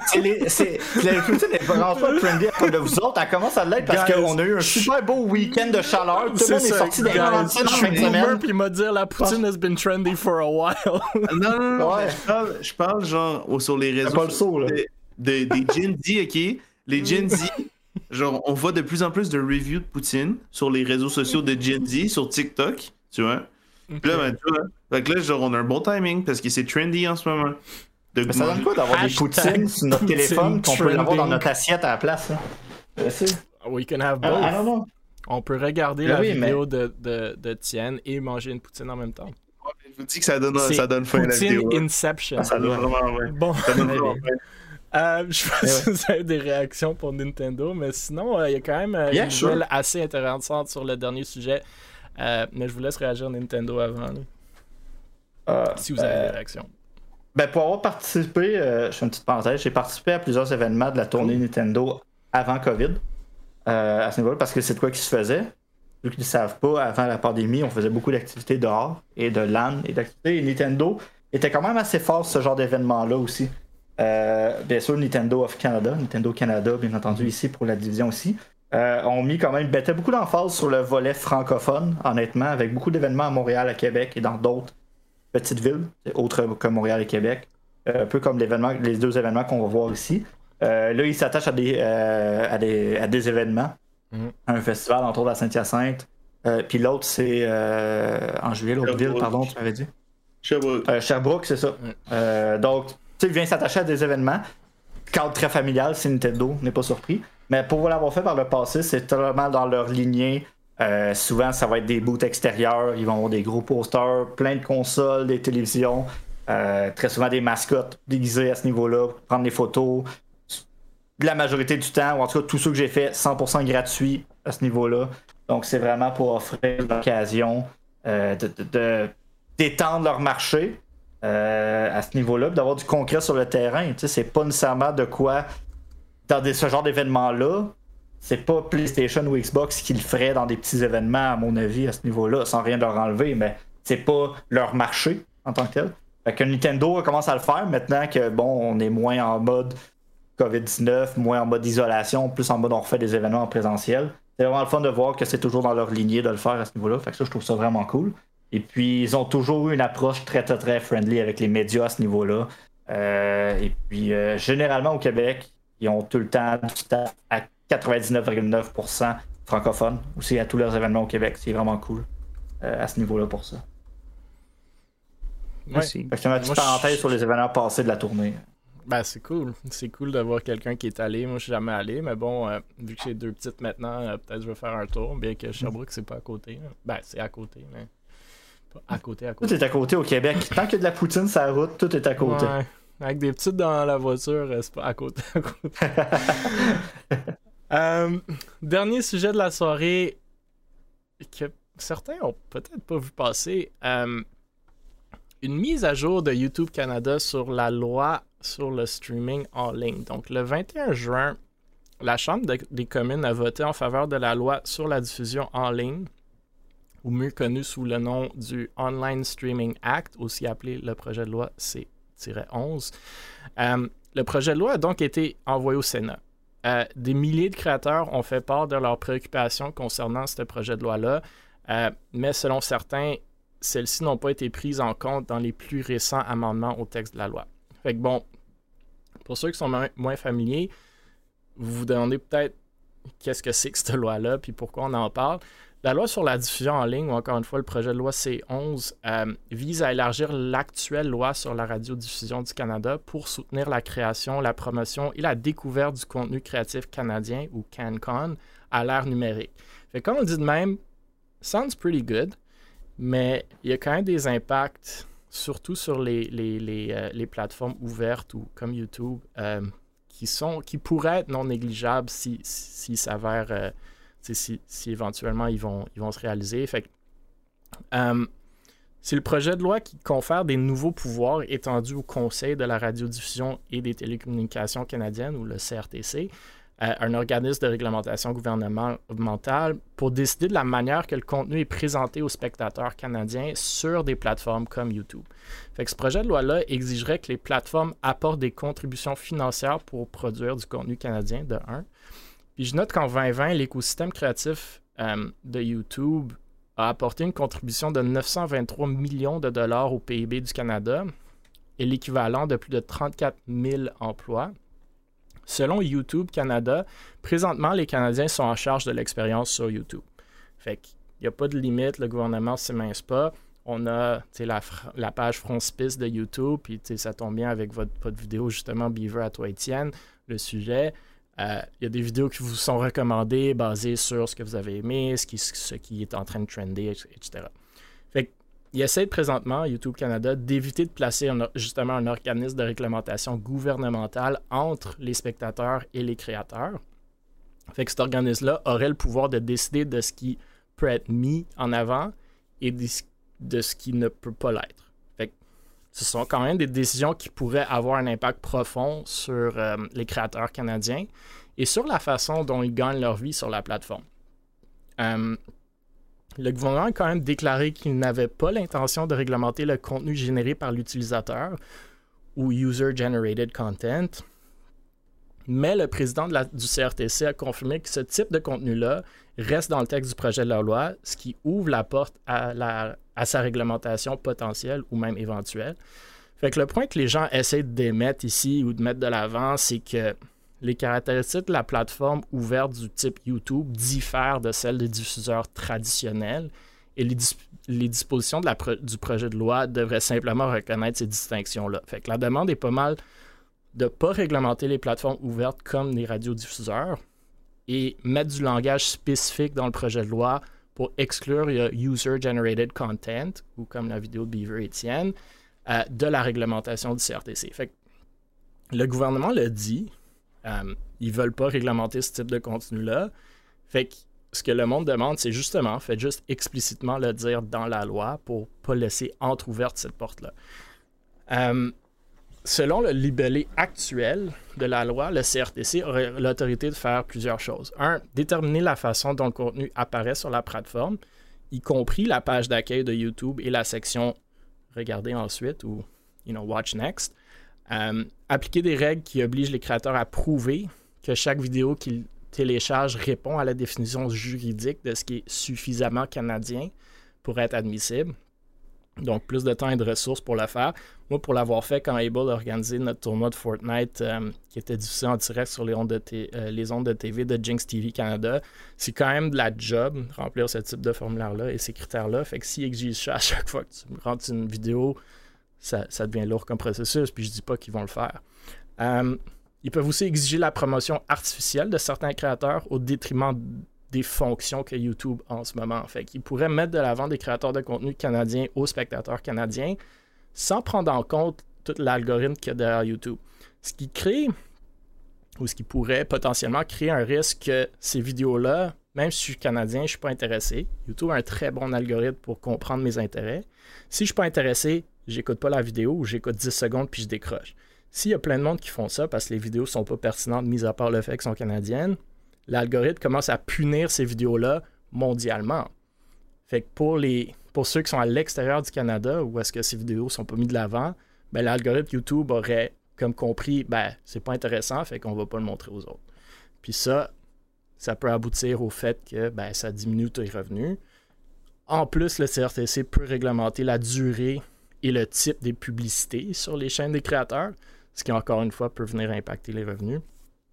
Fait que, bref, ça peut être un non-issue dans le sens que le gouvernement ont pas mal dit qu'ils veulent pas réglementer le user-generated content, mais la porte est quand même ouverte. Et s'ils commencent à, réglementer les, les, YouTube de ce monde comme ils font les, les, canaux TV ou radio de ce monde, il y a quand même un disconnect, c'est ça que le monde a peur. Bon, je pense que je l'ai expliqué, même si c'était un peu long. Euh, je ne sais pas si vous avez des réactions là-dessus, si vous pensez que justement, this is not an issue, ou si vous pensez que justement, il faudrait qu'on qu'on essaie de la changer, même si maintenant c'est peut-être un peu trop, une couple de journées trop tard, mais il y a quand même un, un, euh, last chance to fix euh, si vous voulez aller signer sur, sur Internet. Mais j'ai au moins été comme quelqu'un qui écoute qui écoute puis qui produit quand même du contenu. Tu sais mhm. qu'on est quand même dans ce monde-là. De base, quand on m'a dit qu'il va y avoir une loi pour présent, comme recommander le, contenu canadien, je suis comme OK, comme ça va être ça va être bon. Mais là tu te rends compte un quand que genre tu vas te mettre YouTube à dos en tant que tel, c'est pas la meilleure des comme des on a peur que ça mette YouTube à dos en mode OK, mais on va on va recommander plus de contenu canadien au détriment des autres. Ça, ça fait en sorte que, genre, on pourrait juste avoir, comme tu disais, genre, des contenus canadiens, même si c'est pas notre fun, parce que YouTube est un peu frustré contre le gouvernement canadien. Il fait, bon, on va ben, faire. C'est que c'est le gouvernement qui va choisir. Ou qui peut choisir. Après, concrètement, comment ils vont faire ça, I don't really know. Et aussi le fait que, pour. On, on en a parlé beaucoup avec, avec Tim durant un souper. Euh, qui est aussi un autre de contenu sur la plateforme, qui connaît très bien YouTube, c'est que on pense que ça pourrait avoir un bon avantage pour les petits créateurs.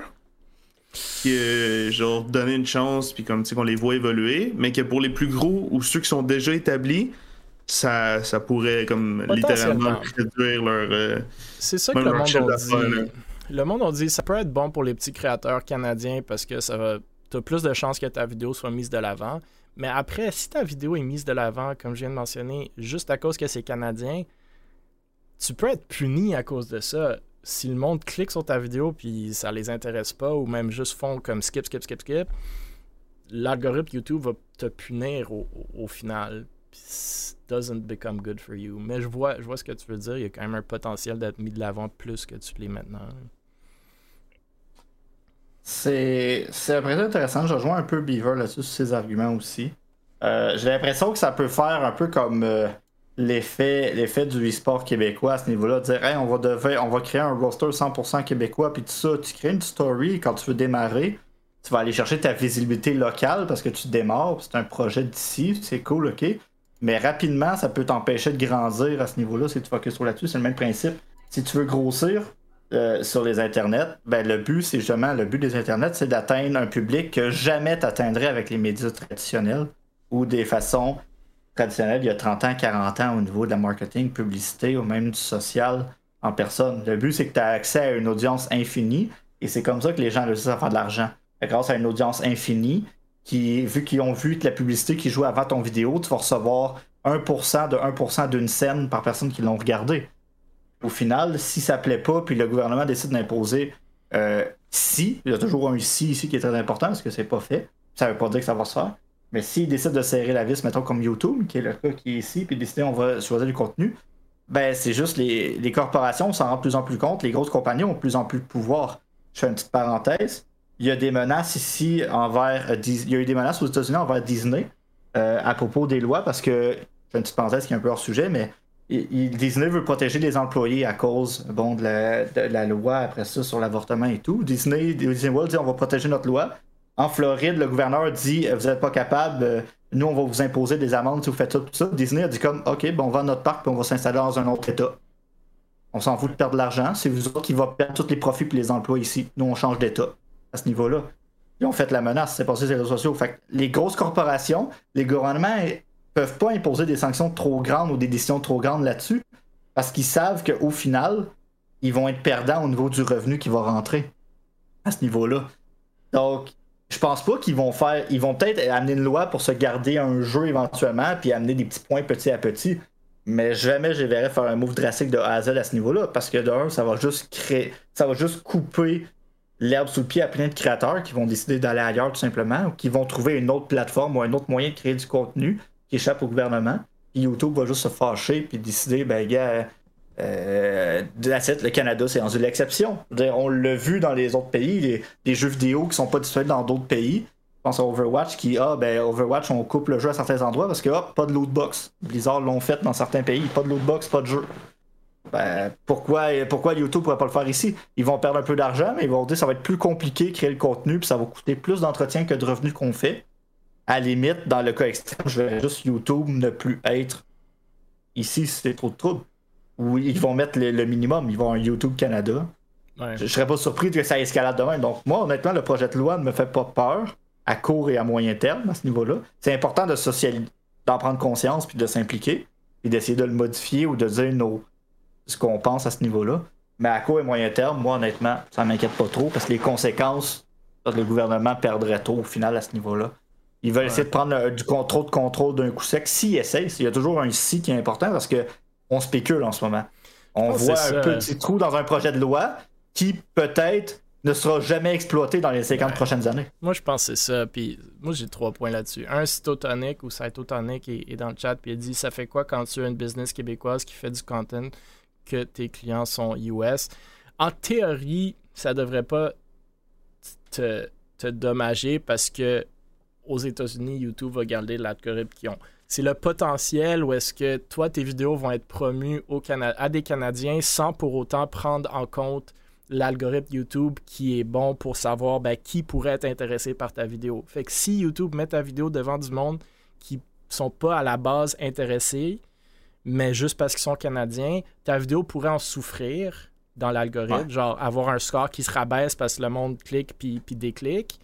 Puis là, ça va impacter tes views US parce que ta vidéo aurait perdu du pointage, entre guillemets. Fait que ça, c'est un. L'autre, c'est sur ton dernier point, euh, Firefox. Moi, je pense que, un, le gouvernement n'a pas les ressources, ni le know-how, ni en, en, pratique une façon de s'immiscer dans tout ça.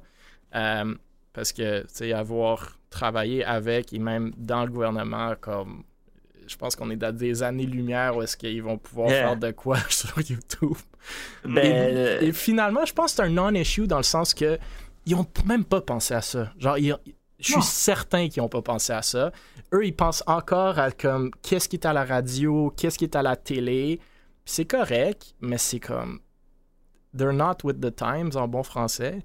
Fait que ça, ça laisse un risque, mais que je pense est très théorique, selon moi. Ouais, Ouais, c'est ça. Ils sont arrivés puis ils ont dit Ah, ben on va recommander plus de, YouTube de YouTubers canadiens. Ils vont se faire plus de vues, ils vont se faire plus d'argent. Ils vont toucher à YouTube. non, je pense pas. Je pense pas qu'ils vont toucher à YouTube. Ils font ça parce qu'ils veulent sur les sur les postes télévisés puis sur la radio canadienne, ils veulent mettre du contenu canadien. Puis on le sait, le gouvernement met de l'argent dans tout ce qui est à hors canadien, puis c'est correct, c'est parfait. Mais comme nous, on fait affaire avec Jinx TV Canada pour, nos diffusions de tournois euh, Fortnite qu'on avait fait. Puis Jinx a littéralement un budget du gouvernement pour aller trouver du contenu e-sportif canadien. Je vous le dis tout de suite, il n'y en a pas. They are begging people for content. Fait que je pense pas qu'ils sont rendus. Je pense pas qu'ils sont rendus sur du social. Je pense pas qu'ils sont rendus sur du social. Euh, tu sais, moi j'en avais parlé à Tienne il y a longtemps, mais je pense pas qu'ils sont rendus sur du social media platform. Genre, je pense même pas qu'ils comprennent YouTube. Puis je pense que c'est pour ça qu'eux ils ont dit, guys, don't worry, on veut pas réglementer le user generated content. On sait même pas c'est quoi, tu sais. Euh, c'est mon impression. I can be wrong. Mais, fait, la, la loi veut faire quoi dans le fond? Promouvoir les médias canadiens sur les, sur les plateformes traditionnelles. Selon oh. moi. Le CRTC, man, il a jamais touché à YouTube. il va jamais toucher. Non, puis il commencera pas, euh, honnêtement. Il appelle encore ça du radiodiffusion. Là, comme, comme... Yeah. ils, sont bien, ils sont bien à ce niveau-là parce que ça les base, puis c'est surtout plus gros qu'eux à ce niveau-là. Ben oui. C'est pas, on parle pas de radio où c'est qu'il y a une infrastructure physique à ce niveau-là, puis contrôle à ce niveau-là, puis c'est une diffusion quand même locale, même si les radios ou les télévisions peuvent diffuser sur Internet. Souvent, c'est pas le but. Ils vont chercher un marché local à ce niveau-là. Puis quand je dis local, je parle au niveau du Canada, mettons, versus le monde. Euh, euh, on est dans un monde totalement différent, mais ça montre indirectement que veut, veut pas, à un moment donné, il y a un conflit générationnel, puis là, il se on commence à rattraper le fait que, whoop, de plus en plus, les gens connaissent que ça existe aussi à un moment donné. Fait que, veux, pas, ça va s'amener au niveau du gouvernement, ce genre, ce genre de choses-là, puis ce genre de, de réflexion-là sur, le sujet. Ils sont juste toujours des années en arrière, c'est tout. Yeah, mais ils, ils toucheront pas à YouTube, tu sais. Ils, ont essayé, tu sais ça a fait un tollé, puis ça a pris tout pour réussir à taxer Netflix au Québec et au Canada à ce niveau-là, le marché. Ça a tout pris, puis on a entendu parler non-stop au gouvernement, sans arrêt, puis Netflix a tenu son bout tout le long, puis c'était la merde totale. Fait qu'imaginez s'ils s'attaquent après ça à YouTube, ah là, après ça, ils vont se mettre tout le monde à dos. Là. Ça, ça arrivera pas à ce niveau-là. oui, ils vont réussir finalement l'attaque. Puis, l'idée de base derrière le fait, ouais, Netflix euh, doit l'argent parce qu'ils ne chargent pas la taxe à vendre. Ok, maybe. Il y avait un argument à se comprendre. Je peux comprendre parce que bon, il y, a, un contenu canadien qui est envoyé aussi à ce niveau-là dans Netflix et tout ça. Mais, moi, je suis down qu'on promouvoie du King of the Spike, hein, je sais pas. Ben oui, moi personnellement, je, consomme plein de contenu spécifiquement canadien sur YouTube à ce niveau-là. Je dois avouer, c'est un peu un hasard, mais je suis content de dire que c'est des créateurs de Vancouver, c'est des créateurs d'Ontario, c'est beaucoup de contenu en anglophone parce que je consomme beaucoup de euh, contenu en anglais via Twitch, YouTube, tout ça. Mais je suis fier de dire, hey, j'aime ça. Puis en plus, c'est canadien, c'est fait de chez nous. Fait que quand c'est le temps de les encourager ou whatever, ou de le share, ou ils font un event ou whatever, ça me fait encore plus plaisir de dire, hey, c'est quelqu'un d'ici qui réussit. Maudit. Fait tant mieux. Fait que moi, pour voir le contenu canadien, j'ai rien pas de problème avec ça. Il n'y a pas juste du stock plate au Canada à ce niveau-là, honnêtement. Il y a du bon contenu. Ouais, il y a la vidéo 5$ euh, versus Poutine. Poutine euh, si vous voulez, euh, si tu veux aller voir. Ah, parle-moi de pas de Poutine, là. J'entends assez parler ça en nouvelle depuis plusieurs mois, Poutine, là. C'est trending, apparemment. trending, vous n'avez pas compris, mais finalement, c'est à cause d'un certain autre conflit que vous êtes trending. Vous n'avez pas compris, non, finalement. Non, on comprend tout, nous. On est Poutine. t'as-tu des commentaires ah sur la loi C11? Non, vous avez pas mal tout dit. Euh. Merci, Yann. Merci de ton acte de présence. C'est vraiment chrétien. Ça fait, ça fait le tour des, des, des sujets. Euh, je sais pas si vous avez des shout-outs, des sujets ou des réactions euh, avant qu'on close the stream. The floor is yours, comme on dit. Non. No floor? Ok. je m'excuse pour, pour, mon retard. Je pensais qu'il était beaucoup plus tôt. T'as-tu gagné? Euh, euh, mon chandail le dit ici, là, I post my game to be here, finalement. Oh. wow. Pausing online ranked League of Legends games. Yeah, c'est ça. On a, en fait, on a forfeit la game à 5. J'ai déjà un meeting. Fait que, oh, non. On a forfait la game, puis euh, on va aller se reprendre tantôt. Fait que, je pensais qu'il était beaucoup plus tôt, en fait. Ma tête, qu'il était genre 6h15 et pas. C'est pas là qu'il était. Donc, Shout out à la vidéo de, de et Beaver. yeah. Allez l'écouter sur le YouTube à Tienne, I guess, right? Un nouveau. Ouais. nouveau c'est un nouveau YouTube. Une chaîne qui s'appelle T, mais pas encore assez grosse pour que ça fasse ça. Fait que c'est 5$ versus 100$ Poutine, le titre. Voilà. There you go. À les ramène à 1$ versus 10 000. Vidéo numéro 2. Ah. Ouais. Ah. Beaver, attention à ta ligne, là, hein, éventuellement. Euh, Depuis, attention. Une vidéo de salade ou quelque chose. wow! Non, mais écoute. Just saying, summer just started, là. Non, non, je sais, je sais, je sais. Mais écoute, je pense que je suis dans un point de non-retour. Euh, voilà. La poutine à 100$ aujourd'hui et Pick Meal Time demain. Let's go. c'est ça. Bon, messieurs, merci Firefox, Babin, Beaver euh, d'avoir été là. Encore une fois, des discussions assez intéressantes, du moins pour moi. Euh, merci à tout le monde dans le chat et tout le monde qui écoute peut-être ça euh, plus tard sur YouTube ou sur euh, Apple Podcasts, Google Podcasts, Spotify. partagez, likez, commentez. Comme vous le savez, on partage une question à chaque semaine sur les socials d'Able Esports. On veut vous entendre, venez participer à la discussion. Jason Esport, c'est vraiment comme ça qu'on va faire grandir notre scène. Et de se faire entendre sur certains sujets qu'on peut voir comme peut-être des, risques à ce qu'on fait, i.e. La, la, loi C11. Et euh, sinon, si vous avez un intérêt pour venir sur le podcast, n'hésitez pas non plus de reach out. on, on, aime inviter tout le monde. Je me suis fait dire que Babin, ça fait deux semaines de suite qu'il est là, donc euh, le monde sont pas contents. Une prochaine, ça va être Beaver pour une. Euh, moi, il faut que je fasse trois, trois, trois, Ok, là, c'est une compétition entre les deux. C'est bon. Dans le fond, moi, je peux me retirer, puis vous, vous pouvez reprendre comme votre podcast ah, que vous aviez euh, l'année passée. Ouais, non, ouais, peut-être. Hein. bon, c'était cool. c'était cool. C'est de là est venue cette idée.